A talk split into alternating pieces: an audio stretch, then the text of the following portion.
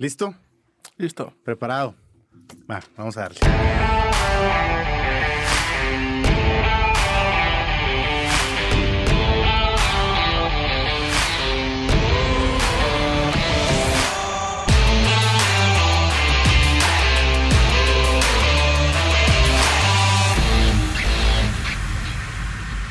Bienvenidos una vez más a Espacio en Calma. Gracias por estar con nosotros. Bienvenidos a esta cuarta temporada, primer capítulo de la cuarta temporada ya de Espacio en Calma.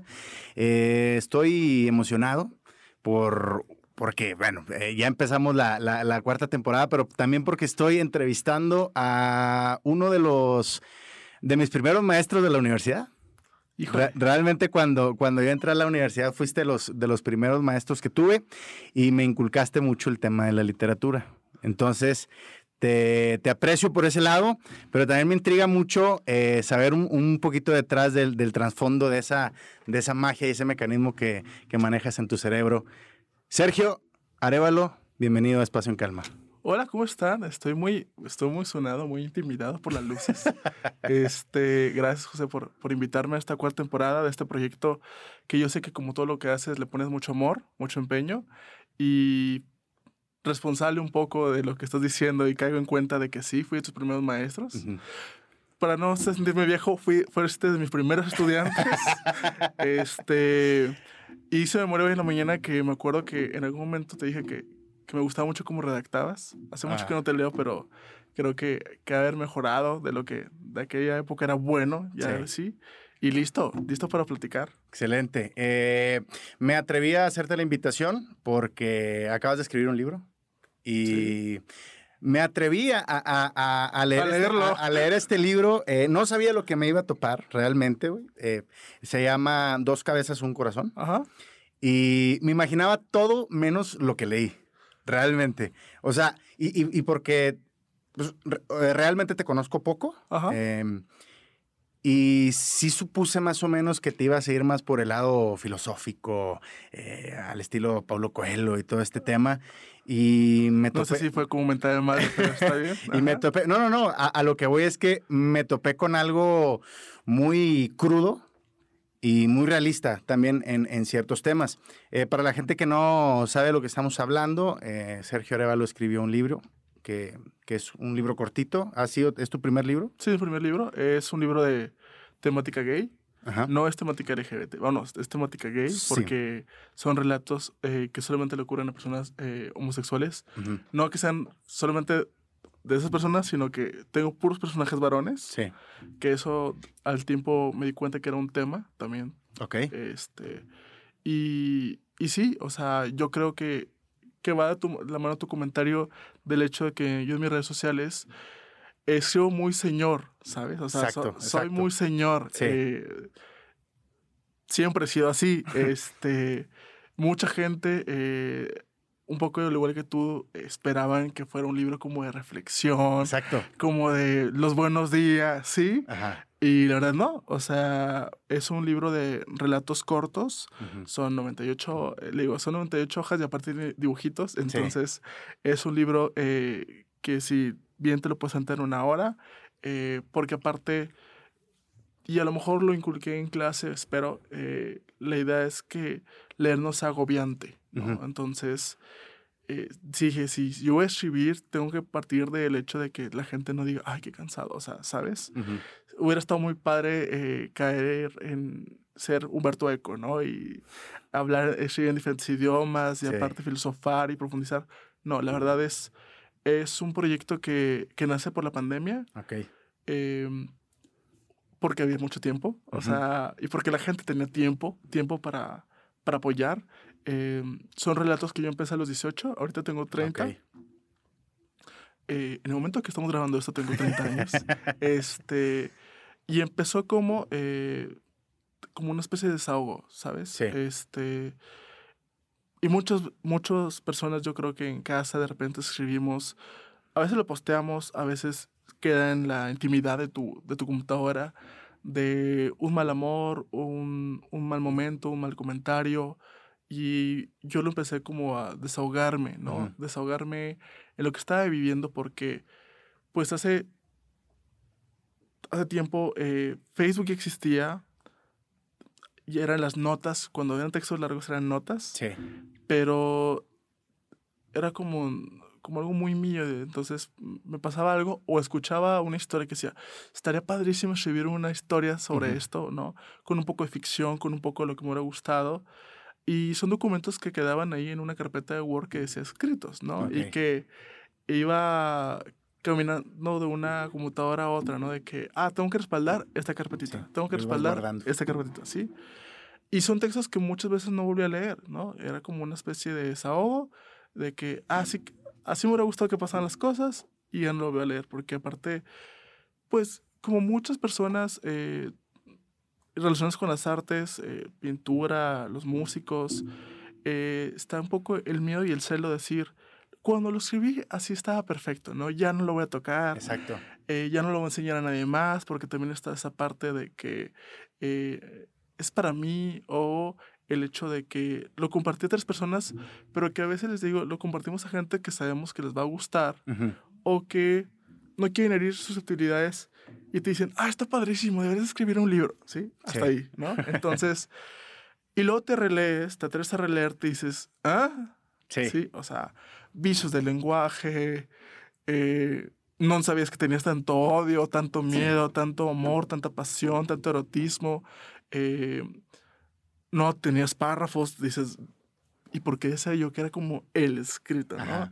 Y luego a veces eh, te caes en cuenta que, híjole, no avanzabas una cuartilla, como que en una cuartilla plasmabas todo y luego, bueno, eh, regresando a la pandemia, eh, encuentro eh, doy con esta carpeta, empiezo a leerlos y digo, ¿y si hacemos un libro digital?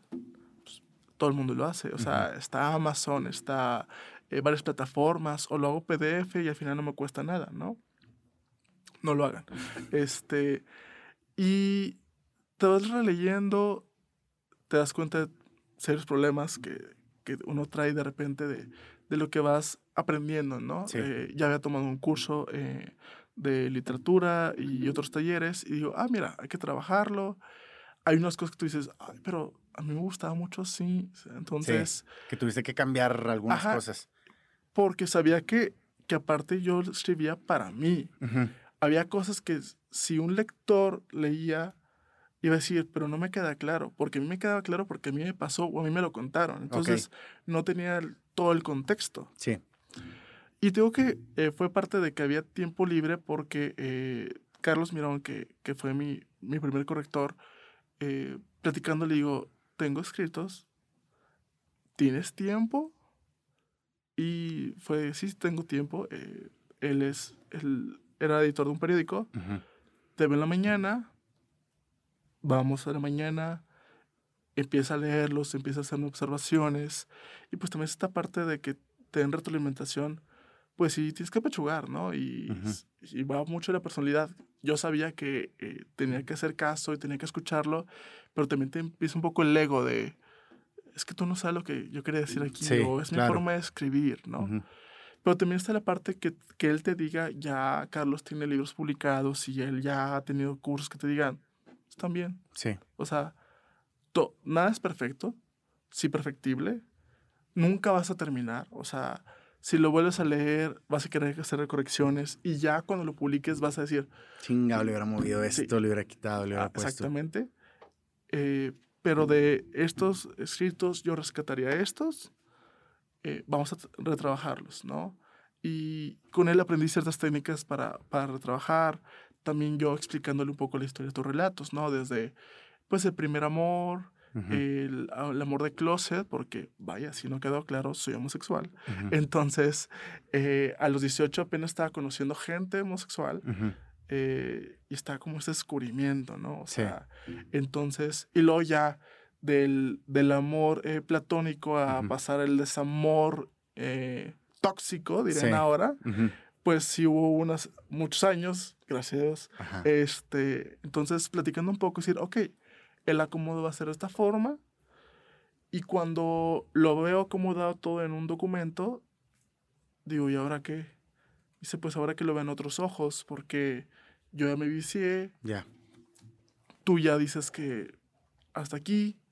Entonces, eh, entre Edgar London, que también es un gran eh, corrector y editor eh, de origen cubano, también trabajamos unas cosas. ¿Y hasta qué punto, o sea, tú decides como ya le están metiendo mano de más y está perdiendo mi esencia original que... Fíjate que siento que no tocaba mi esencia, pero influyó mucho el que ya nos conociéramos. Ok.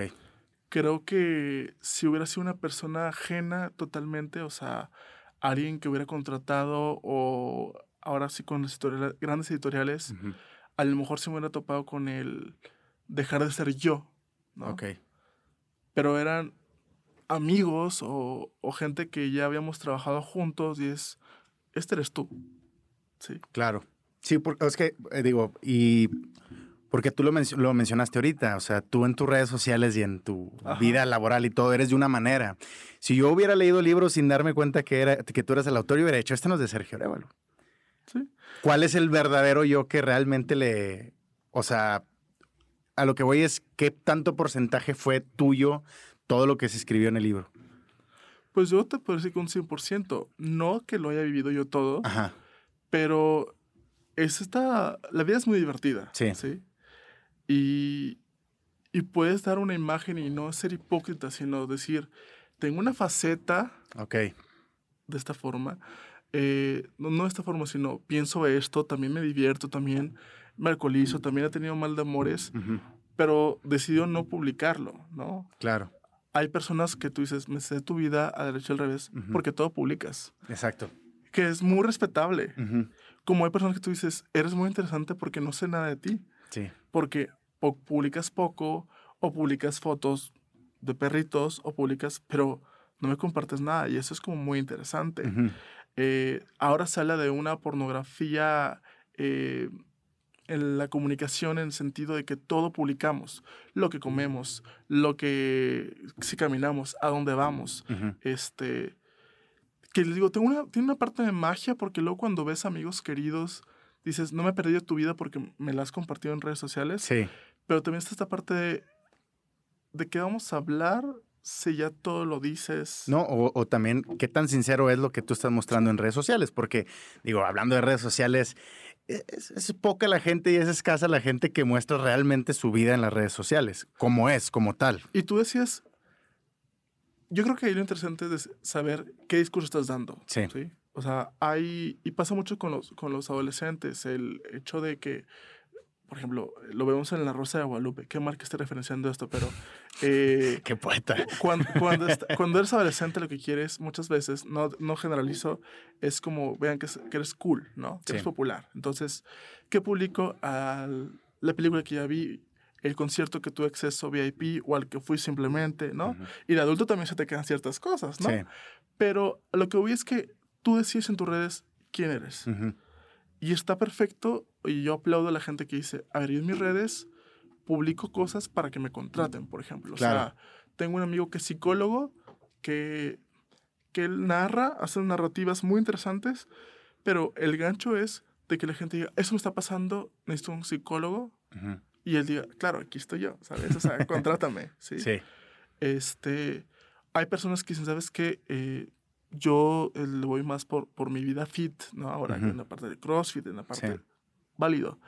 Eh, a lo mejor yo, mi discurso siempre fue como muy señorial porque, uno, tengo estudiantes en mi vida, desde que egresé, decidí dedicarme a la docencia a una parte de mí.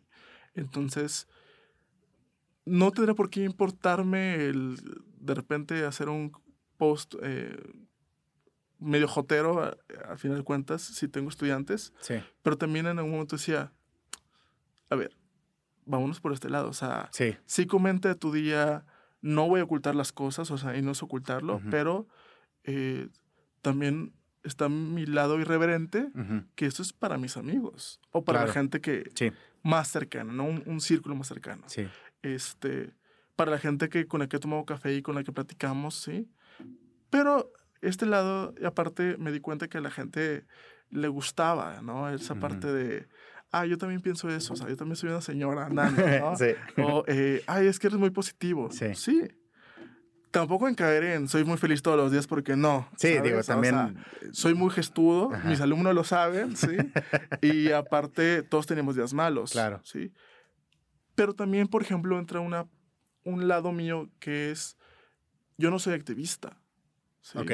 O sea, hay activistas, estás en Alredo, en Saltillo, eh, Nancy Cárdenas, en paz descanse, eh, lesbiana, eh, originaria de Parras, Coahuila, La Marcha, Carlos Monsiváis en su momento, Salvador Novo. Sí. Les aplaudo mucho el trabajo que hicieron, gracias. Pero yo, pero yo no soy activista. Claro.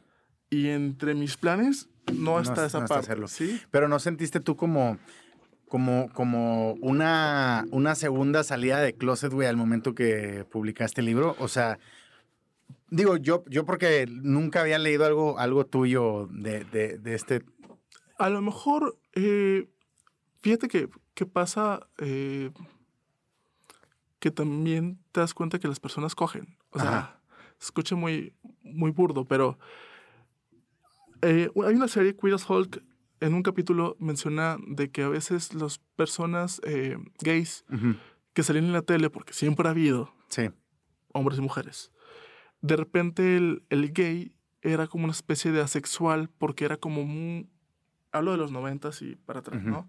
Era como muy guapo y se decían cosas, pero no, la prensa no te lo aseguraba, la vida era muy discreta, entonces era este misticismo y decían, pues a lo mejor sí, pero qué guapo es. Eh, y es súper amable y es súper amigable, ¿sí?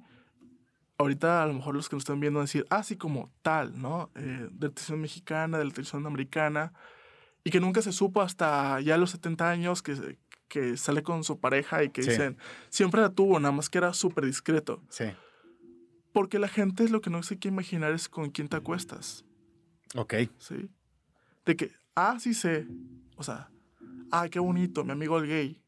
Sí, como que todavía está este sesgo cultural de pues sí, sé gay, pero no me digas qué más ah, haces. Exactamente. Y fíjate que me pasó con una primera eh, entrevista de un amigo eh, que me dice, me gustó, pero no me gustó. Me dice, no me gustó porque me sentí incómodo. ¿sí? sí. Porque hablabas de penes. Sí. Pero porque hablabas de penes con otros penes. pero si hubiera sido un pene con una vagina, no me hubiera molestado. Claro. ¿Sí? Sí. Y vaya, el libro no habla todo el día de penes. No, no, no. ¿no? Pero me, me sentí incómodo. ¿Sí? Y era una, era una hoja, eran dos hojas eh, donde hablas de una escena erótica y, y, así como sentí escorsor de, ay, que estoy leyendo. Sí. Pero, pero si lo hubiera sido una literatura eh, heterosexual, no me hubiera incomodado. Claro. ¿Sí? Y luego está el pensamiento de, esto a lo mejor le pasó a Sergio. ¿Cómo esto le pasó a Sergio? O a alguien cercano a Sergio. Hay que aclarar, sí, porque no todo me pasó a mí. Pero te digo, esta parte, eh, ya hemos pasado por muchas cosas, ¿no? Eh, primero, pues está el, la discriminación que todavía está latente. Eh, luego está la de que, ok, hay homosexuales, ok, ahora estamos en la agenda de Netflix, ¿no? La comunidad LGBT plus. pero luego les digo, también está la parte de que, ah, tengo un amigo gay pero me siento incómodo cuando me platica que su novio le puso el cuerno o que tienen problemas íntimos. Sí. Pero si mi amiga me cuenta sus problemas íntimos con su novio, me avento tres horas de café. Exacto. Que también, o hay personas que tú dices, no quiero saber ni su vida íntima, ni la tuya, ni la tuya. O sea, no me interesa la de nadie, que es válido. Pero también me, eh, me topé con esto que gracias y agradezco muchísimo que muchos lectores heterosexuales, uno, dicen, es mi primer libro gay que leo, y dos, ¿qué cosas, qué cosas les pasan? Lo mismo que a todos. Exacto. O sea, si tú haces el ejercicio de, en el libro, de repente poner a todos como... Sí, de heterosexualizarlo. Ajá. No pasa nada. Ajá, claro. Entonces... Son problemas cotidianos de, del día a día. Del día a día. Pero que, que no profundizamos o que no conocemos. Y también algo que, que yo sí he luchado eh, a mi manera el hecho de, hay gente eh, que respeta, que tolera, pero que tiene dudas de la comunidad LGBT. Eh, dudas como el por qué son, qué pasó, aman, no aman, que son válidas. ¿sí? Es, yo al, a lo mejor una discusión interna o con personas eh, de la comunidad, les digo que queremos dar el paso eh, D y hay personas que vamos en el B, ¿no? Y no les exijas. Cada quien tiene su ritmo, ¿no? Sí. A lo que voy es que digo, en el libro hay un, hablamos de historias de amor, se ama, y me topé con gente de que, oye, es que a mí me pasó algo igual, o sí, ya hay un mal de amores, todo nos pasa. Sí. ¿Sí? O eh, un par de casos que me dicen, lo leí, tengo un pariente que es, y fue mi excusa para platicar y darme cuenta de que también les ha pasado cosas y esa persona sintió un desahogo decir, ay, pues ahora déjame contarte todo lo que me ha pasado. Ya. Padrísimo, ¿no? Porque aparte es eh, de esas, eh, de la magia de la literatura, el, tener un tema de conversación, el que te genere eh, esa curiosidad, porque aparte alguna persona me dijo, eres de las primeras personas que escriben literatura. Claro que no, hay un montón ¿sí? Sí. Pero es un género que poco leído por la comunidad heterosexual. Todavía. Sí, claro. O sea, porque digo, y eso es otro tema que, quiero tocar más adelante, que es este, eh, la homosexualidad de moda. Que ahorita está muy de moda todo este tema, que, que hay gente que ni siquiera es este, homosexual y lo apoya, y eso es súper válido. Pero quiero eso platicarlo más adelante. ¿Cuáles de, de estas historias que son como 18. 18, ¿no? ¿Cuáles sí le te pasaron a ti? Ah, eso es otro tema, ¿no? O sea, yo creo que de todo hay un poco donde yo estuve, Ajá. Pero no necesariamente fui protagonista. Pero directamente, no cuáles, ¿cuántas te pasaron a ti? Fácil la mitad, ¿sí? Wow. No, ojo, no todo me pasó tal cual. Sí. Sí. Eh, vaya, la historia, hay una historia de un asesinato. No me pasó, sí. Esa es la de las cinco hermanas. Ajá. Esa estuvo, güey, me volaste la cabeza con eso porque sí le dio un giro muy cañón y, me gustaría también que platicáramos de esto de una vez, que habla del machismo. Indirectamente, eh, no es pues no es una historia que se, que se fija directamente en el personaje, que ahorita mencionaste, tengo puros personajes hombres, ahí la personaje principal era la mujer. Y ella es la que te cuenta todo este círculo machista donde dice, yo tengo que atender al hombre y no le puedo fallar al hombre, al punto de decir, y perdón por el spoiler, no podemos velar a nuestro hermano no porque esté desfigurado, sino porque era gay. Y ahí te dices, madre, o sea, sí pasa, o sea, hasta qué punto nuestro, nuestra mentalidad alcanza que ni siquiera podemos respetar a un familiar por el pensamiento machista. Y es algo que todavía pasa. Mira, eh, hace poco platicando con unos amigos de la película del Baile de los 41, se está yendo por el lado de que si es bueno o no es buena, la fotografía y el guion y cosas que pasan entre comunicólogos. este, pero lo que yo aplaudía era de que hay personas que te dicen, es que es algo nuevo, es que ya hay muchos, siempre ha habido, ¿sí? desde la cultura griega, eh, vaya, eh, los Emiratos Árabes, en todos lados, sí. En México, o sea. Sí, la historia de. en este caso, la historia del yerno de Porfirio Díaz. De cómo nació la palabra Jotos. Ajá, pero. Yo les digo, es una puerta a que se hable y que digan, siempre ha habido, o sea, ¿qué, qué pasaba? Y todavía pasa de que hay acuerdos, hay acuerdos de personas que dicen, ¿sabes qué? Mi vida va a ser más complicada si, si vivo una vida homosexual. Eh, me topo con una mujer o que se llevan muy bien, o que les conviene ambas partes por lo que ustedes quieran, o él mismo se, esa persona se retrae sus, sus sentimientos y sus preferencias y su orientación y dice, pues voy a vivir una vida heterosexual o normal, dirían en la calle, ¿no? Pero a mí me da mucha gracia que de repente, platicando ese tipo de cosas, está la señora que te dice, por ejemplo, el tío, inserta nombre tal, que nunca se casó. Y él decía que para cuidar a su mamá, pero yo digo... Todos decían que sí era. ¿sí? O el tío que vivió siempre con su mejor amigo, ¿no? Y que también decía tío de la familia, pero nunca se tocaba el tema de por qué hay dos hombres viviendo juntos. Sí. ¿sí? O el, me voy con los tíos, ¿no? El tío que tú dices, súper amanerado, que también hay heterosexuales amanerados, pero vaya, vamos a quedar en estereotipos ahorita. Y está casado, y luego, aparte, la tía nunca está, como que, sí, historias que en todas las familias pasan, ¿no? Entonces, eh, sí te presta algo que, por ejemplo, de repente platicas señores de que no es que antes eran poquitos, ahora hay como muchos. Hay más visibilidad, ¿sí? Sí, hay más difusión. Yo te puedo decir, y lo digo, de cuando yo estudiaba a la fecha, hay un mundo, hay un mundo muy diferente y no, no han pasado tantos años, ¿sí? este, simplemente eh, yo lo platico con amigos, el, el hecho de encontrar una película de temática gay era entrar a seriesjunkie.com, que es súper viejo, y eran tres películas gays, malísimas, ¿no? Y era como verlas en secreto o verlas eh, reserva eh, y, esperar que cargaran una cada mes o a ver si encontradas o eran, ¿sí? Y ahora, pues entras en Netflix, pones eh, gay o LGBT y te sale un mundo, ¿no? Y es que, y es que yo también siento que, que parte de, de, este sesgo cultural que tenemos es por esa misma eh, opresión, o sea, que, tenías que verlo escondidas porque hasta te sentías culpable, ¿no? Y estaba esta culpabilidad de, híjole, soy gay, pero no lo puedo decir porque, pues, ¿qué van a decir la chinga? Y como ahorita poco a poco se está abriendo cada vez más este panorama y esta inclusión, pues no es como que haya más gays, simplemente ya las personas ya son más libres de tomar decisiones que hace años no se podían tomar decisiones como abiertamente decir, pues sí, soy gay, me gustan los hombres, me gustan las mujeres, ¿no?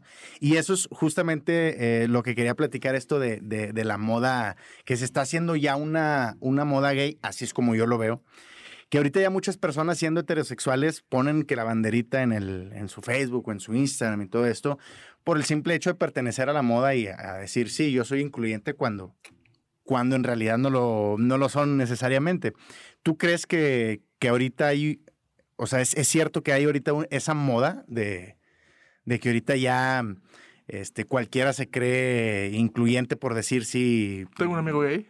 Ajá. Oh, yo creo que hay más aliados, ¿sí? Y creo que también hay gente mitotera, ¿sí? Este, por ejemplo, acaba de pasar el mes del Pride, que año con año las marcas se van sumando y hasta la misma comunidad eh, gay, eh, sobre todo los influencers eh, homosexuales o lesbianas, bueno, comunidad gay, dicen, es junio y me llegan N promociones, N, ¿sí? Pero pido patrocinio en agosto para un evento y... ¿Sí? Claro, también se aplaude el hecho de que, bueno, pero en ese mes podemos hacer cosas, ¿no? O sea, eh, aparte de la marcha, por ejemplo, lo platicaba un periodista, la marcha en Saltillo ya tiene más de una década. Y él recuerda la primera y era un tres, personas, ¿sí? Y ahora eh, estuvo bastante concurrida y aparte había muchos aliados. aliados me refiero a papá, mamá, amigos, que dicen, vamos, o sea, no soy gay, pero tengo un amigo gay. Simplemente eh, los que ven Netflix y los que ven Drag Race, por ejemplo, de RuPaul, eh, que son las drags, tengo muchos amigos heterosexuales, varones, que les gusta ver RuPaul. Sí. Que estamos en, en la borrachera. La borrachera. Sí, estamos. En, ¡Chavos! Ajá. Estamos en, estamos en, la peda. Ajá. Y de repente en su Spotify, en su lista de Spotify, tienen RuPaul. Sí. La primera vez que me pasó eso, yo volteé y dije, ¿por? y me platicó un amigo de que, no, hombre, es que un amigo, un amigo gay, lo veía, era mi roomie, y me volví fan, ¿sí? Porque me gusta la música, porque me gusta el humor, súper bien. y es arte, digo, al final de cuentas es sí. muy artístico. Y, y es válido, es, eh, por ejemplo, eh, algo que de repente se critica de que ah, ahora los heterosexuales también usan términos eh, que entre los gays eran como es mamona o perra o jazz queen. Qué padre. Sí. Qué padre que ya no seas la burla del salón por ese tipo de expresiones que se te salían, porque antes estabas como reprimido, porque también el, el popular del salón las dice. Sí, exacto. ¿Sí? Qué padre que ya no sea una borrachera de tu generación de la facultad en séptimo semestre donde tú les digas llorando soy gay. Si desde el primer semestre que entraste pusiste en el ensayo o en la pregunta de, de, ¿cómo se llama? Para interactuar y para conocerse, dejaste claro tus preferencias. Está bien, vamos avanzando. Sí. ¿Qué pasa? Hay cosas que se van quedando no en el olvido, sino que eh, hay que también como actualizar. Por ejemplo, les digo, encontrar un libro de temática gay en Saltillo hace años era imposible. Era uno en Educal em, y era como escondido, pero hasta sabía dónde los escondían y decías, bueno, aquí está, ¿no? Eh, claro, no generalizo. Ibas a Ciudad de México, ibas a Guadalajara, ibas a Monterrey, ya era un pasillo. O a lo mejor era un módulo. Eh, y en otros países avanza en otro ritmo. Digo, a lo mejor en, en, Saltillo también, eh, ayer ya habían tocado el tema, eh, pero me, me, motiva mucho, me llena mucho eh, mi corazón el que heterosexuales digan, por morbo, porque eres mi amigo. Pues por ser un, por, por ser un tema rentable, ¿Qué, es lo que yo, qué es lo que yo digo? O sea, yo siento, digo, y ahorita lo platicaste las marcas, o sea, muchas marcas se unen y, hacen movimientos y todo, pero justamente porque es rentable, y ahorita es muy rentable todo eso, y ahorita es la moda. Pero realmente hay un apoyo de fondo a, todo esto. Indirectamente lo hay. Indirectamente lo, indirectamente lo hay. Eh, como también está, hay marcas que, que también han decidido declarar. Yo no, yo no. ¿Tú no?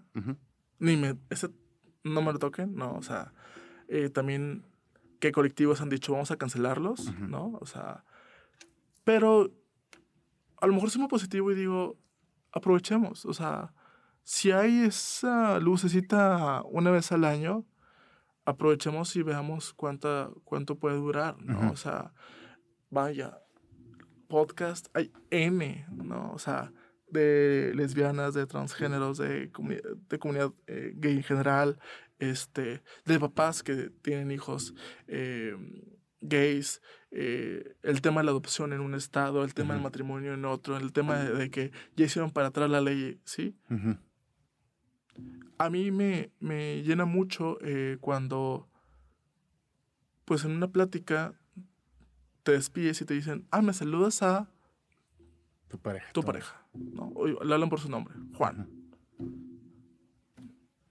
dije, con eso es un avance. Sí.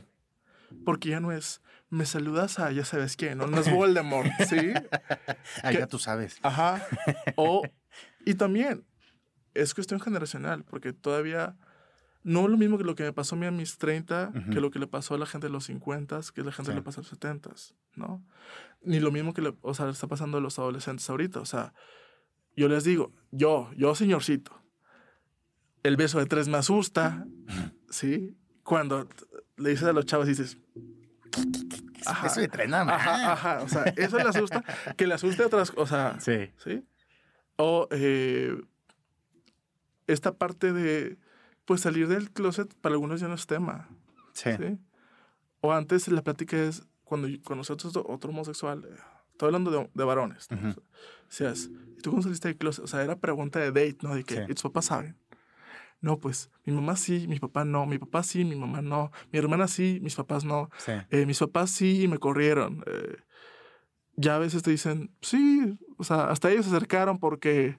De que, oye, mijito, ajá, de que, abre esa puerta. Ajá, de, ajá, de que no te hago más la puerta, cabrón. De que, no. no. porque mi mamá, su mejor amigo es gay ajá. y se acercó y me preguntó, o sea, ¿qué onda? Sí. Este, y prácticamente la mamá ya tenía toda la información cuando antes tú mismo era la que acercaba el folleto y el libro y decías, ¿sí? Eh, está bien, o sea, claro. Y soy muy insistente en eso. No generalizo porque depende de dónde estés ubicado. Eh, también hay estados, por ejemplo en México, muy homofóbicos que jamás hubieran visto. Es más, este libro eh, tuvo apoyo de la Universidad Autónoma de Coahuila. Yo creo que si hubiera mandado el proyecto a otro, si hubiera estado en otro estado, y hubiera presentado ese proyecto a una universidad, hubiera quedado en la carpeta con polvo. Sí, lo vemos. ajá, lo vemos. No te voy a decir que no porque no soy homofóbico, no soy homofóbico. Sí, este, que esa bandera de... Pero eh, no hay recursos, ¿sí? Exacto. Entonces, Y, y también está muy padre, o ya lo veo yo padre, que de repente hay alguien que te dice, ay, que, porque es un libro, sí, ten.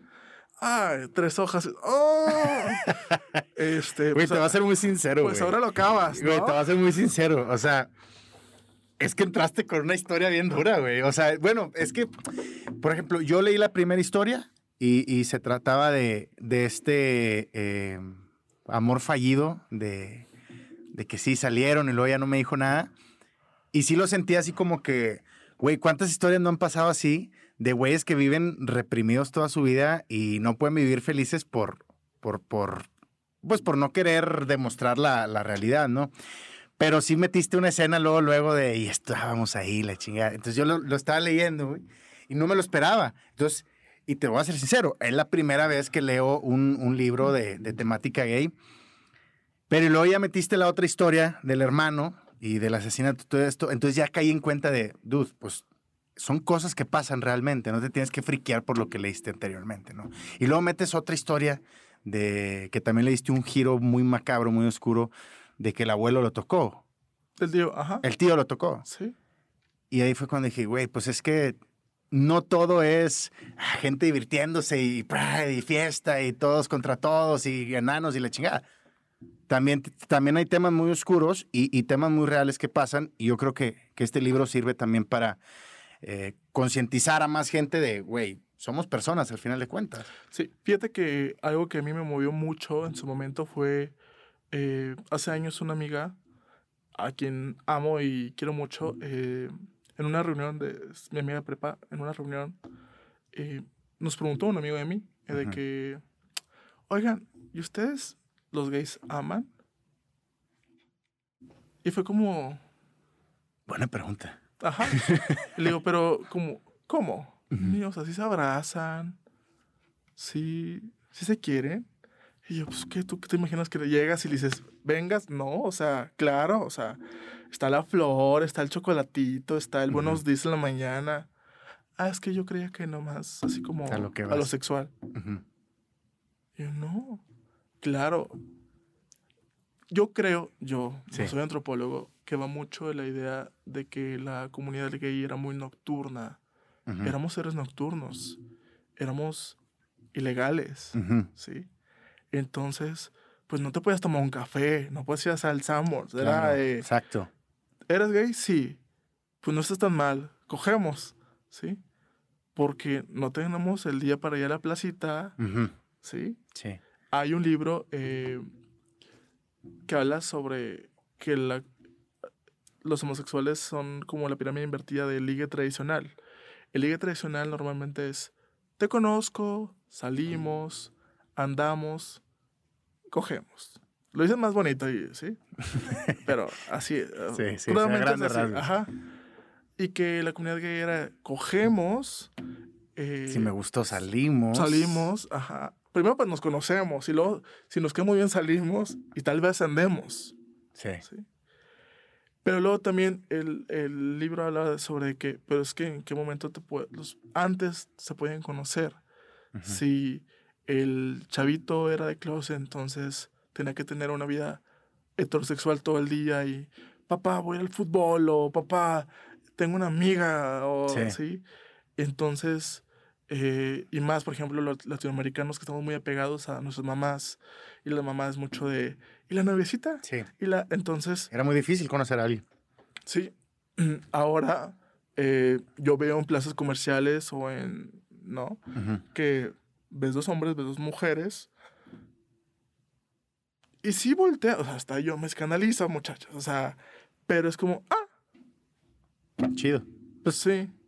Ah. O por ejemplo, antes no conocías eh, parejas y decías, eh, pues al rato cortan, ¿no? Y luego de repente conoces parejas y dices, llevamos 10 años juntos, o ya nos casamos, o ya me divorcié. Sí. ¿No? Es parte de, ¿no? Y tuve una, una plática con, con un amigo específicamente de este tema. Ese amigo está sentado allá. Ajá.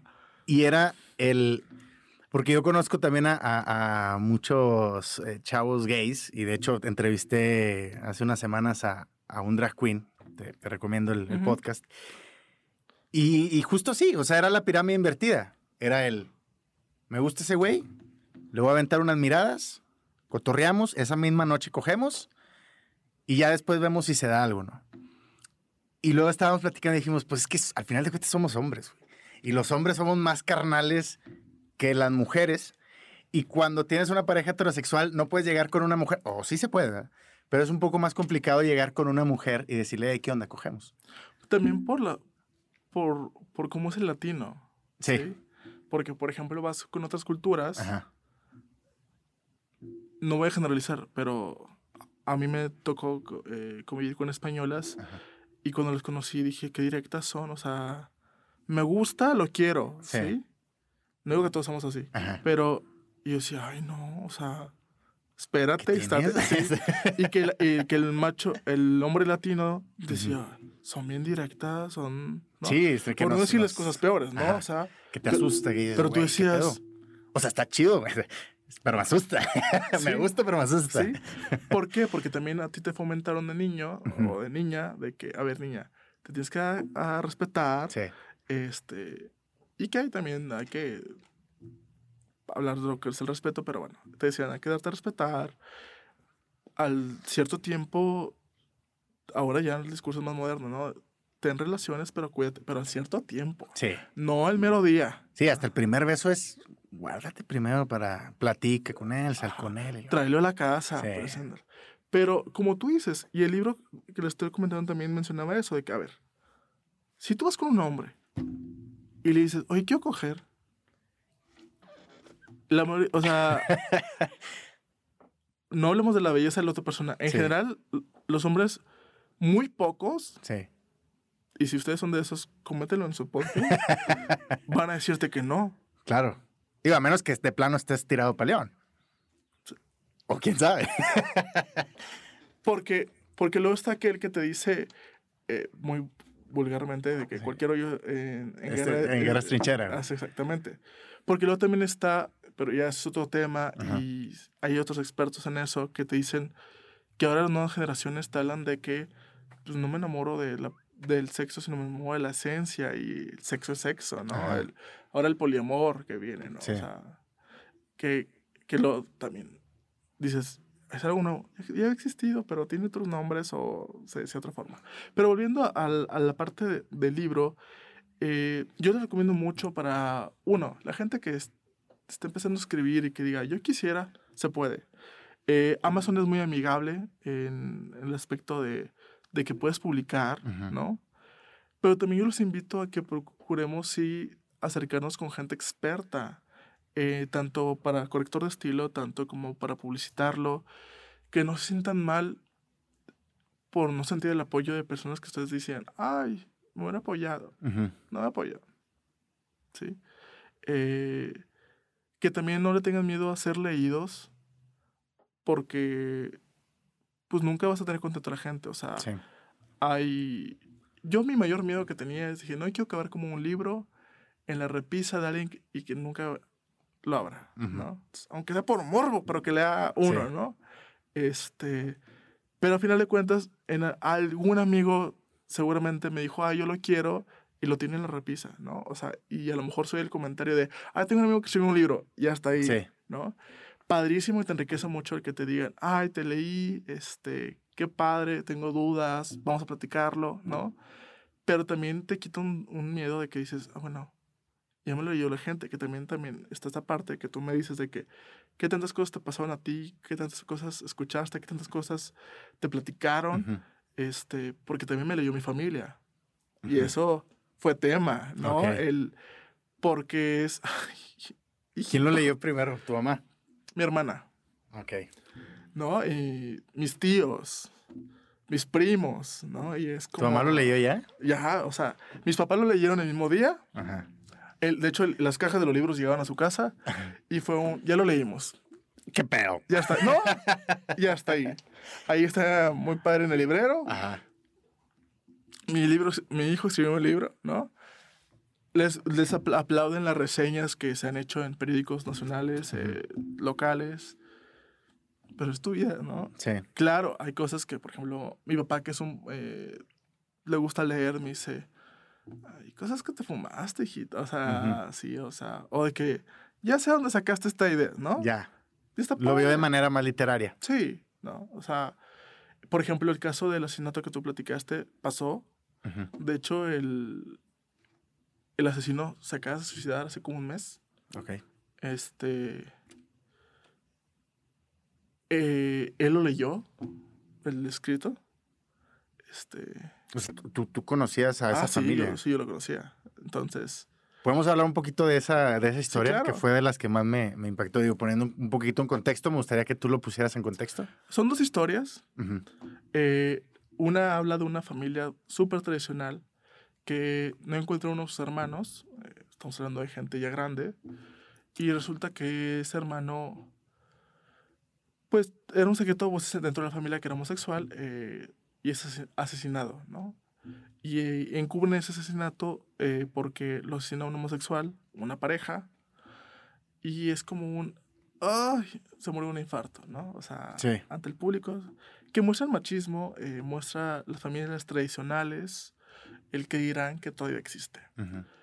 Y por otro lado está la historia de un hombre mayor que tiene una relación con un, un hombre más joven, ¿no? Lo que llaman el sugar daddy, el, ¿sí? Pero el hecho es de que eran familia. Eh, el, joven presenta problemas psicológicos, eh, psiquiátricos, mejor dicho, y un día que el sugar ya no tiene dinero o ya no quiere darle dinero, lo mata.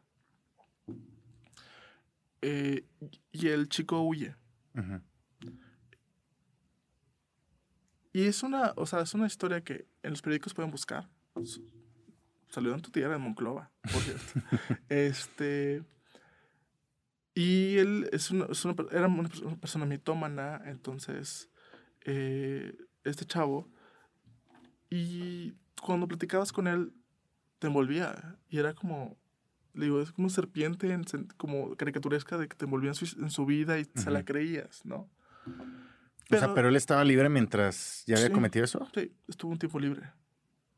De hecho, lo, ahora sí como los crímenes eh, históricos, lo agarraron de una forma muy boba, porque él estaba en Monterrey, robó una playera en un centro comercial y cuando lo querían, me imagino que llevarlo a la Procuraduría o no sé qué procede en ese caso, eh, él dijo, maté a una persona en tal lugar, mejor llévenme allá, porque él pensaba que yendo a esa región iba a ser como más leve la ley. Ya. ¿Sí? Y se lo cargó.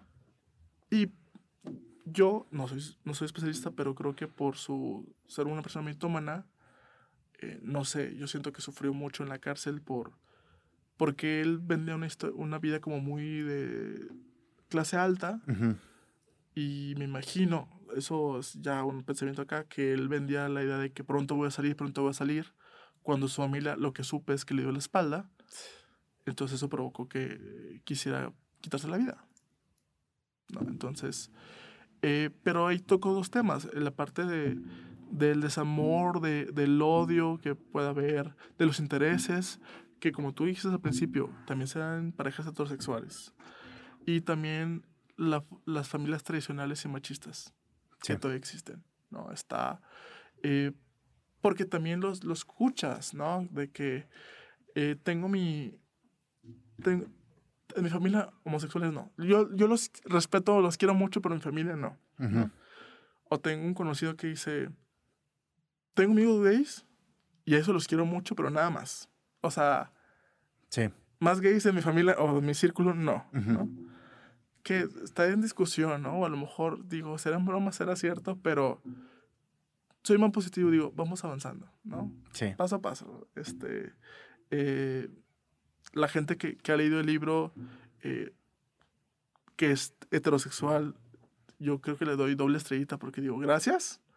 Gracias por leer. Y dos, eh, gracias por no aguantar, sino por decir, ok, va de esto. Este, la, la, que sigue, ¿no? Eh, son relatos cortos, son relatos muy ágiles, creo yo, de, de leer, y son momentos diferentes, ¿no? Repito, desde el primer amor, el, que se presenta como el ghosting, ¿no? Del salimos y de repente muestro desinterés total, que se sufre. Eh, también presenta una relación tóxica en donde uno está enamorado y el otro no.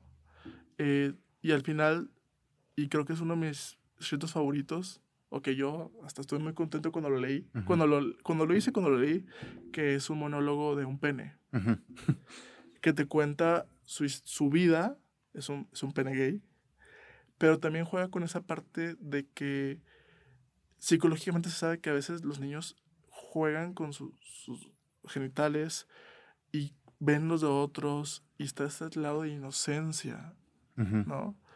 Es, por ejemplo, ahora con, con Luca, con la película de Disney, este, yo, no creo que sea una película de temática gay, sino que habla sobre esa inocencia y esa, esa amistad sincera que se tiene.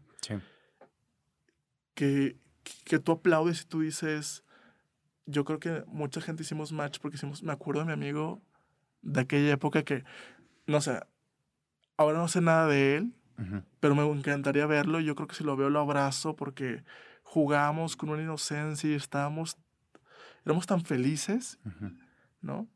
Como, como ahora, ¿no? O sea, eh, ahora que doy clases en la universidad veo bros, ¿no? O sea, chavos que tú dices, no son gays, se tienen mucha confianza, juegan mucho, pero es una amistad franca, ¿no? Y, dura para toda la vida. Así es.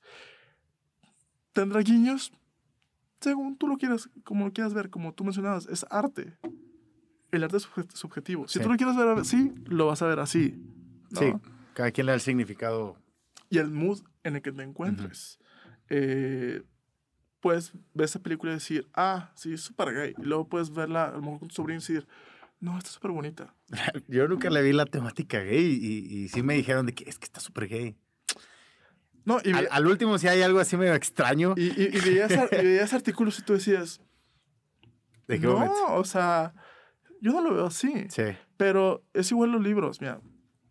Yo les digo, yo daba literatura en eh, mis primeros años y un libro para ti puede significar mucho en un momento y leerlo y decir qué basura, ¿no? O sea, yo te puedo decir que mi libro lo volví a leer y ya tiene postis de que dije, ay, Arevalo, te faltó aquí, te faltó allá, ¿no?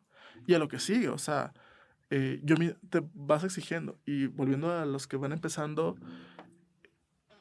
el chiste es ir evolucionando.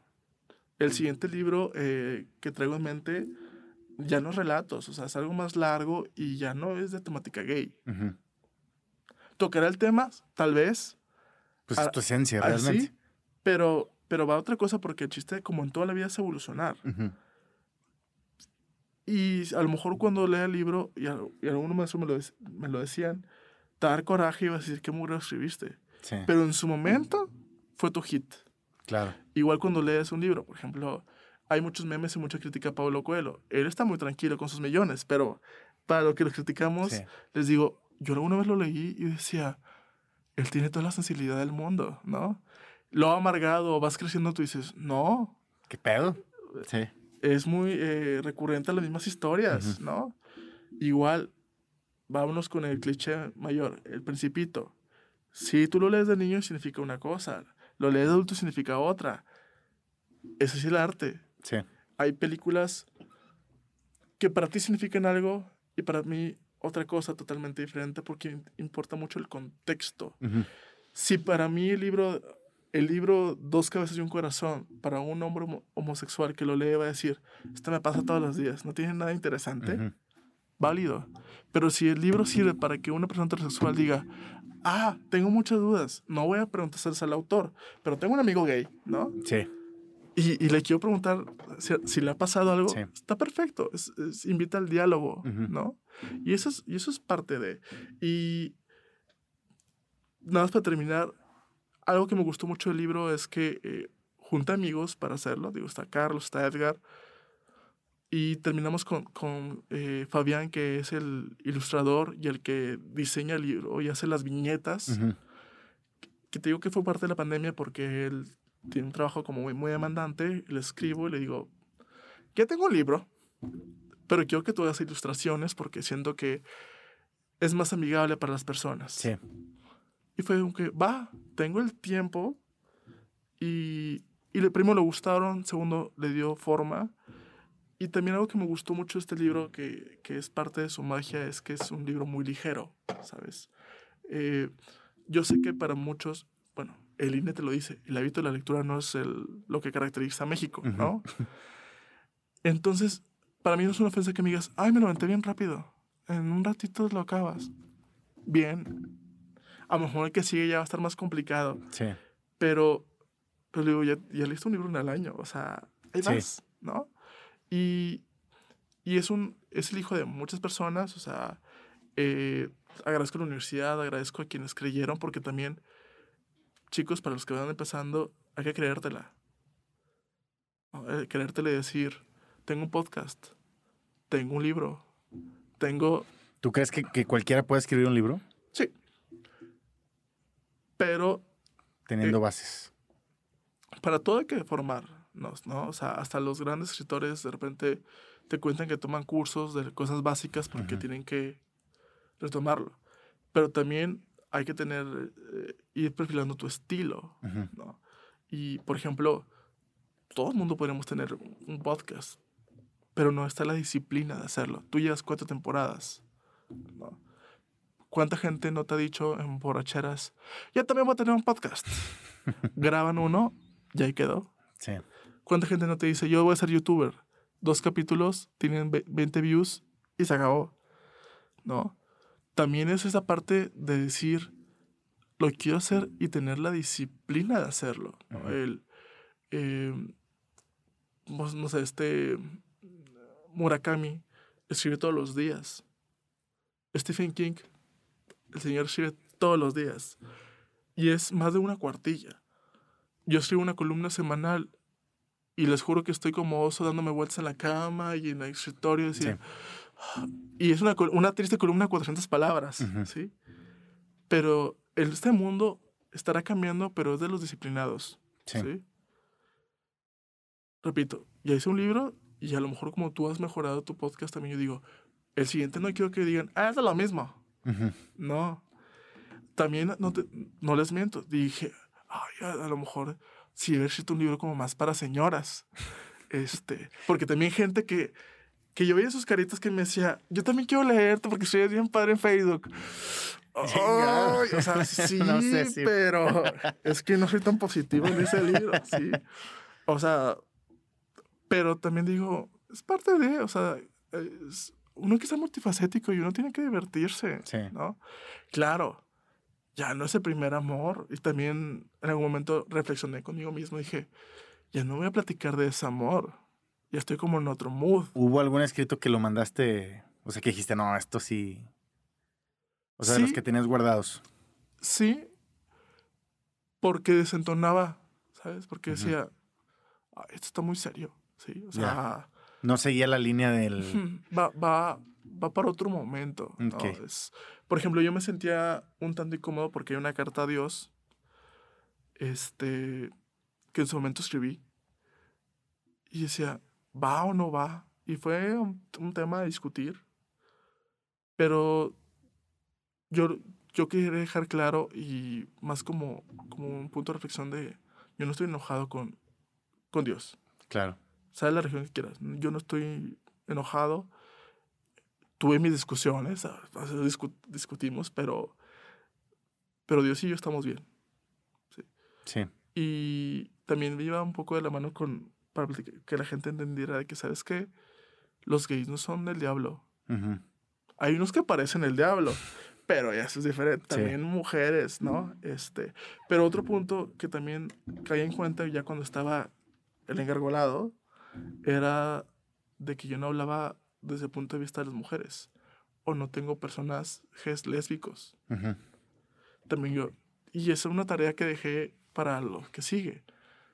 A lo mejor porque no, no tengo amigas lesbianas o tantas. O no me han contado sus historias como para decir, ah, tengo una... Sí. sí. Tengo historias de señoras, este... Sí, digo, tu, tu, enfoque es más, este... Ajá. Que luego entiendes en literatura cuando te dan clase que tienes que vivir para, para escribir, ¿no? o, o, tomarte café o tequila con otras personas, ¿no? Decían que Gabriel García Márquez, su mamá decía que no es que fuera buen escritor, sino tenía buena memoria.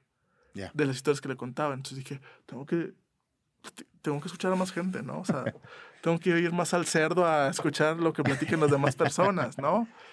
Eh, y también, eh, yo creo que como tú o como la gente que está haciendo productos audiovisuales, hay que vivir. No podemos decir, ah, voy a hacer algo si no tienes la sensibilidad de conocer a otras personas, de conocer otros momentos, ¿no? Así como, como yo te puedo aplaudir, aunque puedes decir, allá cualquiera lo hace, que te hayas sentado con una drag cuando hace 10 años era como, las drags son, si los gays eran nocturnos, los drags eran como cosas místicas, ¿no? De que... Pues me maquilló una drag. Ajá, sí, Entonces, y ahora la gente dice, o por ejemplo, las drags, estaba viendo un documental de que ya se exigen más porque ya es algo mediático. Sí, ya, ya están más en el foco público. Yo cuando conocí eh, el drag fue en Cuba, fui a un show de drags. Este, hicimos un documental y nosotros nos sentíamos Tarantino nos venía cuando, ¿no? O sea, que drag en Cuba, ¿no? Cuando, y luego platicas con maestros y decían, ¿hicieron tal canción? Sí. Ah, siempre hacen eso. ¿Hicieron Sí. Ah, pero para nosotros es que, es que allá donde venimos, esto es como, ¿sí? Y ahora que, que, ya es como popular, es parte de la, ¿sí? Es, ellos exigen más, ellos exigen más. Y, y visibiliza. Luego también está, el, y a lo mejor se lo platicó la, la, drag, de que no necesariamente eres gay. Hay gente que dice, yo le entro, me gusta, ¿no?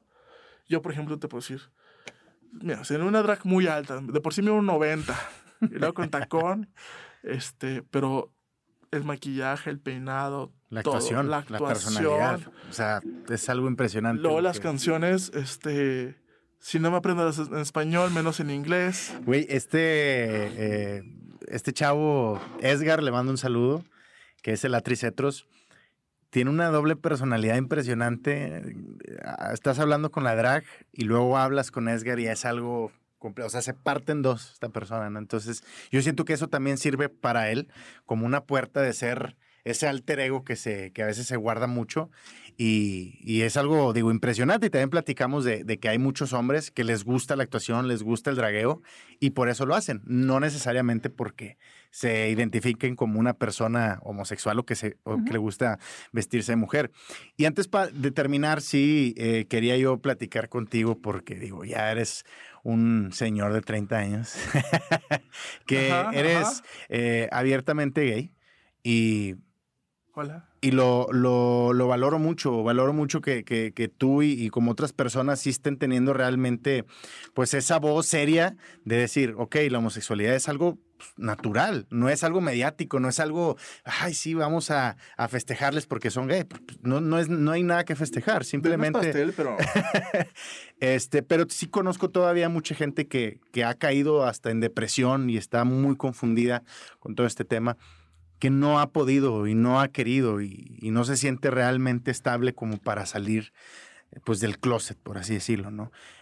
¿Cómo fue todo este proceso tuyo y qué, y, vaya, cómo pudieras tú animar a esa gente o, crees que no hay que animar, simplemente es vívelo y... No, este, primero decirles, no están solos, no están solas. Eh, no pasa nada sí hay homofobia todavía, sí hay intolerancia, sí hay odio, pero hay que salir adelante. Digo, yo he sentido miedo en algunos momentos, sí he visto la mirada de desaprobación de las personas. Pero digo, digo, bueno, a lo mejor es que no es que porque sea gay, sino porque soy gordo. O sea, no vas a hacer feliz a la gente. Sí. ¿sí? Vas a ser feliz tú. Y perder el tiempo en, en decir, no, es, no, no puedo hacer esto porque haría infeliz a tal persona, no vale la pena. No vale la pena y, y de verdad, mi proceso cuál fue? Mi proceso fue el empezar a decirle a, gente cercana de cosas que me pasaban, o sea, cosas en el sentido de que veía a un muchacho y decía, es que está bien bonito, ¿sí? Es que escribe bien padre, ¿no? Es que, ¿y pero por qué él y no Juanita? No, bueno. Tuve, tenía un trabajo en una comida rápida y resulta que en la comida rápida yo la gente le decía, es que soy gay, pero nada más ahí, ¿sabes? O sea, era como... Pero no iba a antros porque no, qué miedo. Este, me topaba a alguien conocido, le decía a mis papás y, ¿no? Y de repente te das cuenta que dices, pues no tengo ni por qué decirlo. O sea, no es como que, ay, soy Sergio Arevalo, soy. No, es como, pues voy a vivir mi vida. Sí. Y todavía, todavía a estas alturas falta la despistada que te diga, ¿a poco eres? Sí. Pero dices, pues que no es parte de mi currículum, ¿no? O sea. Pero te cuesta, claro. Pero yo creo que, que inconscientemente lo vas, o sea, lo reprimes hasta que llega un punto donde tú te sientes ya a gusto hasta contigo mismo. Y, es como, como cuando aceptas que eres gordo. O sea, y hay mucha que dices, ya, güey, soy gordo, güey. Sí, tengo chiches, ¿no? Y hay mucha gente que no logra aceptar que, que, que, realmente es. Sí, pero luego también caes en cuenta que no es algo que tengas que exponer todos los días. Va, yo entro, yo me. ¡ah! Perdón. Yo, yo llego a la oficina, yo doy clases, como, ceno, desayuno y en ningún momento tuve que decir mi orientación sexual. no, pero cuando te ves al espejo sabes lo que eres, sabes quién eres. Hay personas que no logran aceptar eso. Porque viene mucho del discurso que te dieron de niño, viene mucho de las expectativas que tú tengas contigo mismo. A lo mejor, y es algo que yo a veces hablo conmigo mismo y con gente de mi confianza, digo, pues si hubiera dicho, voy a ser feliz a tal mujer, a lo mejor no en la alcoba, pero la voy a tratar y voy a tener una vida heteronormativa, a lo mejor me hubiera ido mejor en la vida profesional. Ya. Porque vivimos un mundo machista. Pero estoy contento, ¿sabes? O sea, soy muy feliz, soy muy feliz cuando eh, me invitan a bautizos, piñatas, bodas, 15 años y te consideran el señor y señor. Este, cuando te invitan a dos, gracias, ¿no? O sea, el de que repente, hace poco me pasó una boda de que, Sergio, ¿cómo se pone? O sea, tú o tu novio. O sea, señor Sergio Arevalo ah, de... Ya. O señor tal y señor tal. ¿No? Ah, ese era el tema. No, el tema no era que me dijeran, oye, ya una mujer. Sí. Este. Y los tiempos cambian.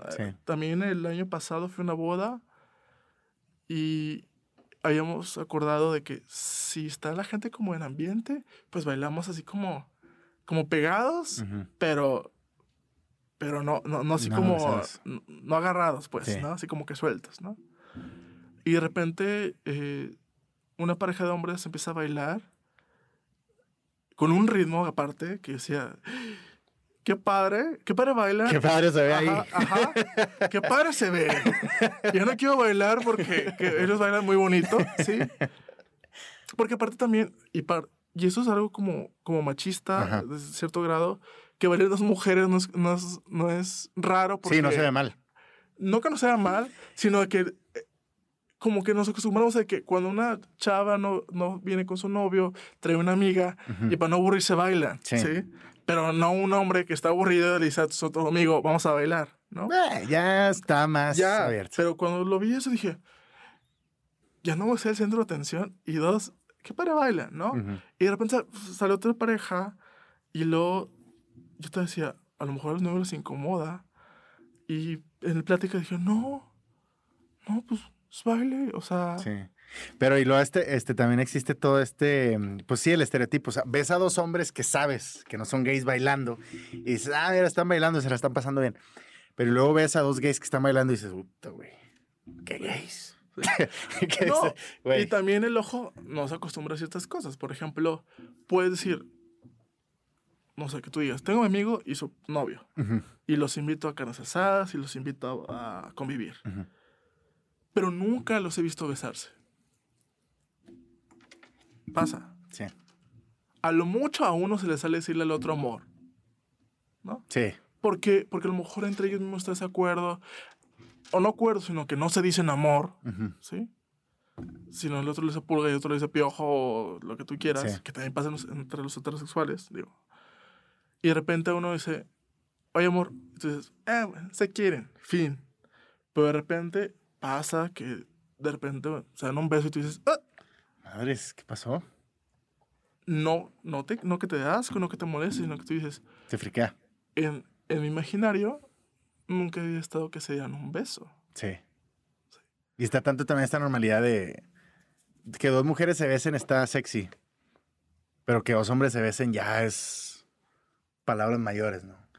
Este, pero sí, digo, yo creo que es un tema ya muy de, de, machismo que se ha estado tocando mucho últimamente, que ha sido también un tema de, eh, de aceptación. Yo, siéndote sincero, yo caí en, en, en, aceptación desde hace ya tiempo porque yo sí era mucho de madres, y es que no me gusta salir con gays porque los gays se van a sobrepasar o, o los gays siempre quieren este, tirarse a alguien aunque no sea gay, ¿no? Que, que, que también, de hecho, lo, creo que lo leí en, eh, lo leí en tu libro, ¿no? Que era un gay diciendo de que, pues, sin su madre, si no es gay, yo lo hago gay. Este, pero digo, ya vas cayendo en la aceptación que dices, güey, pues no todos, para empezar no le vas a gustar a todos, y por otra, pues hay un límite, ¿no? Pero me llamó la atención eso que leí. Que dije, pues si no es gay, yo me lo hago, güey. Chingue suma. Es que, digo, es más complicado que eso, pero tú dices, el sexo es sexo. Sí. O sea, y también, no está en el libro, pero a mí una vez me pasó en una, en una borrachera. El chavo estaba tomado, la novia estaba ya dormida en un cuarto. Y de repente se acerca y me dice, pues vamos a besarnos. Pero sí, pues vamos a, es como decir, pues vamos por tacos. y yo así, no, ay, ¿en qué te gusta? yo, pero ni, ni mi bolita estaba, ¿no? Y también te puedes pensar que pues, fue el alcohol el que habló, me imagino. Después lo vi y dije, no, yo creo que fue el alcohol, la curiosidad, ¿no? Hay gente curiosa también, o sea, eh, y no está mal. Pero o hay gente que te dice, yo vivo mi sexualidad en todos los sentidos, ¿no? O sea, está la parte de que, pues, te estimulas los órganos y te gusta, válido, pero, pero está también, o sea, yo creo que la gente va, mucha gente y más mexicana, machista, era, tiene esa idea de que, ah, es que si tengo un amigo gay van a decir que soy gay. O mi amigo gay me va a violar un día. o me va a convencer, ¿sí? sí. Pero yo ahora veo más, fíjate, yo en lo personal veo más heterosexuales, hombres con amigos gays inseparables, que mujeres. Sí. sí. Entonces, y vaya, hace unos amigos, un hombre y un hombre homosexual, tú pensarías, claro, el gay es el que lava, plancha. No, o sea, al contrario, o sea, es como el desmadroso y el otro es como el que da calorcito al departamento, ¿no? Pero se hallan muy bien y se quieren mucho, y está ahí. Y también él da un discurso, con la plática, y me dice, es que mi mamá me decía que con gente rarita, no. Y a la gente rarita le quiero mucho. está bien. Como también, ojo, puede haber gente que borracha, homosexuales, te tratan de tirar la onda. O también yo soy de la idea que cuando eres adolescente que no pules tu radar, este, a veces crees que la gente, por ser muy amable, tú dices, es que también es gay. Sí. Sí. Que a mí me pasó y yo creo que le pasó a muchísima gente, que de repente porque la gente es amable y no les das asco en el sentido de que no te rechaces, sino como que son afectivos contigo, tú dices, es gay. ¿Sí? y, y, y, te confundes. Sí. Pero luego también dices, está, está, como la chava guapa que le hace caso al chavo no tan agraciado, que el chavo no agraciado dice, a lo mejor tengo una oportunidad con la chica más popular de la secundaria. Es cierto. Y realmente es de, no, güey. Solo soy amable. Soy amable, mi mamá me dijo que fuera amable, Ajá. pero no me gustas, ¿no? Sí. Entonces, es parte del show. Y, y seguirá pasando, porque tampoco puedes os digo, qué aburrido llegar y decir, a ver, ¿quién es gay? para ver si me enamoro o no. ¿Sí? Hay que experimentar. Hay que experimentar con todo. Sergio, pues ya, ya le dimos una hora de plática. Eh, la verdad es que me, me latió mucho la, la, plática. Me gustaría hacer otra plática después, otra hora platicando de otros temas. Y qué, qué chingón que hayas ya comenzado con este proyecto, el proyecto del libro. Yo creo que era algo que tenías en mente desde hace mucho tiempo y, y por fin lo, lo, sacaste. Y pues también me gustaría animar a, a, la raza o a la gente o a los chavos que, pues que están iniciando también este proceso de quiero escribir un libro o quiero hacer un podcast o quiero hacer algo diferente, pues que se avienten, ¿no? Digo, al final de cuentas, nunca sabemos en dónde la vamos a pegar hasta que la pegamos. Y la podemos pegar en muchas cosas. Sí, el no ya lo tenemos. Digo, eso nos lo dicen en clase y lo dicen, lo dicen en la vida, en las frases motivacionales, pero es real. El no ya lo tienes. Nunca sabes dónde vas a terminar. Mira, para concluir, y es algo que que tú dices, wow, eh, ahora eh, yo tuve COVID y volví a tener mucho tiempo libre. Este, y yo dije, le voy a escribir a, a influencers gays a ver si quieren leer mi libro o si lo quieren anunciar, ¿no? O sea, en plan pobre, o sea, no dije a ver si me lo, si me lo anuncian, ¿no? Este, si me lo anuncian comercialmente hablando. Y tuve muy padre respuesta. O sea, por ejemplo, Ricardo Cucamonga, que es el de Cine La Regia, fue, me contestó un correo, me dice, claro que sí, me dio su domicilio particular, se lo mandé, hizo una story, lo leyó, me dio su feedback. Eh, Álvaro Cueva, eh, que habla de televisión, estuvo un tiempo en TV Azteca también. Hubo otros que no me contestaron, que sí me vieron, pero no me contestaron. Pero tú dices, el niño lo tienes.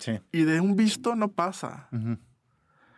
Y si te da retroalimentación y te dice, fue tu libro fue un mugrero, bueno, dice que perdiera el tiempo una persona famosa, ¿sí? Sí, no clavarte, no clavarte, porque digo, a veces, pues sí, tenemos asegurado el no, pero a veces ese no nos quiebra y, nos deja eh, sin hacer las cosas, ¿no? Yo creo que a veces parte de los planes truncados o de los proyectos truncados es ese rotundo no que te dan. Que de entrada sabes que lo tienes, pero luego te lo rematan y te lo dan, y es lo que dices, puta, güey. Sí, es pues como. Eh, y véanlo como cuando te gusta una chava o un chavo, que dices, por ejemplo, uno, mi primer como novio, eh, yo lo veía como incansable, ¿sabes? Porque era, era es, es, es, es estadounidense, es de ojos de color, y decía, no, o sea, no. este, y se dio, ¿sabes? Y se dio de una forma muy padre y tú dices, pues es que, ¿cuánta gente no se queda solamente malo comunicar con las ganas y ay, le hubiera dicho. Sí. Sí, digo, es, es, es, peor quedarte con las ganas. Te pueden haber dicho que no, también, o sea, y, y él no se siente feo, sí. Pero imagínate qué aburrido que todos la vida te digan que sí, ¿no? También hay que aprender y también saber por qué dicen que no. Puede haber gente que, que, te diga que no por culera. Sí. Y se chingó. Sí. Hay gente que te dice no, eh, muy propiamente. Hay gente que te, se, dice no es el momento. Eh, que otras cosas contestaban de que no es mi línea va. Eh, o cobro, ¿sí? Y hay gente que es, eh, a, mi, a mi parecer, la gente como con más proyección aceptaba porque como que ya pasó en esa parte de todos tenemos que crecer y también aprendamos que la vida se da muchas vueltas y así como tú y yo nos conocimos en el aula y ya eres profesionista, ya son profesionistas, qué padre convivir aquí y a lo mejor más adelante tú me das trabajo y qué padre. La vida da muchas vueltas y hay que atrevernos y, romperla, ¿no? Exacto. Para la gente que quiera saber o dónde conseguir tu libro. Me pueden seguir en Facebook como Sergio Arevalo. Ahí, mientras no me vendan polos para adelgazar, yo los acepto. este, ha sido muy recurrente. Eh, y me escriben o que les interesa el libro, a lo mejor no me amistad, pero sí lees el libro. Eh, nos ponemos de acuerdo para hacérselos llegar. este, de verdad, son 100 páginas, lo acaban rapidísimo. Y les digo, o se sonrojan o se ríen un ratito. Sí. Se los aseguro. Sí, yo, y yo les digo abiertamente, inténtenlo, o sea, aunque te sientas así muy, muy machito y todo, va a haber temas que te van a gustar, va a haber otros temas que sí te van a saltar un poquito, pero es parte de si te sientes todavía así como que muy en friqueado, eh, pues hazlo heterosexual, hasta el punto que ya entiendas que va más allá que un tema homosexual. Pero pues muchas gracias, Sergio. Eh, espero poder platicar después. Em, y pues nada, síganos en las redes sociales como Espacio en Calma.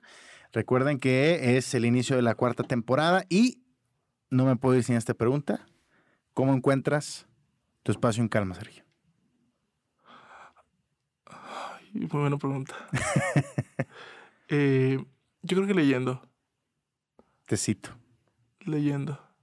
¿Cafecito? Ahora que llovió, bueno, hoy, hoy que grabamos, llovió. Hubiera estado para un cafecito. Bastante, ¿eh? te, lo, te lo aseguro. Pero eh, un espacio en calma, eh, y yo creo que el nombre de, de, tu podcast causa mucho ruido en el sentido de que es lo que necesitamos actualmente. Un momento para nosotros. Y ojo, si no tenemos un espacio en calma, hay que buscarlo, ¿no? Entonces, yo creo que mi espacio en calma es leer, leo basura y media, o sea, tampoco, sí me gustan mucho los clásicos, sí me gusta mucho la literatura contemporánea, pero también leo libros que tú dices, Sergio, este, pero eso, ajá, libros infantiles me gustan mucho. Tipos de cacas. Está bueno. Sí, ya, ya, ya, Pero psicológicamente hablando. Ajá, o sea, eh, novelas eh, que tú dices son para adolescentes, no importa. El otro está leyendo El origen de, de Cruella de Vil en una serie que en unos libros que sacó Disney, que es literatura juvenil. No pasa nada, es como mi momento, déjame leerlo, ¿no? Luego leeré sobre Hitler y leeré sobre su lucha, pero eh, es mi momento, ¿no? Y porque también yo creo que buscar tu espacio en calma es platicar contigo mismo. Eso está muy cool. Sí. Pues bueno, ahí tienen. Ustedes también deberían de estar buscando si es que no lo tienen aún. Y recuerden que los espacios en calma van cambiando. También son muy subjetivos, depende del estado en el que te encuentres, pero siempre tratar de platicar contigo y estar pleno, por lo menos una vez al día o si tienes una vida muy atareada una vez a la semana, es, es muy bueno. Síganos en redes sociales, Espacio en Calma. Nos vemos a la próxima. Buena vida. Bye.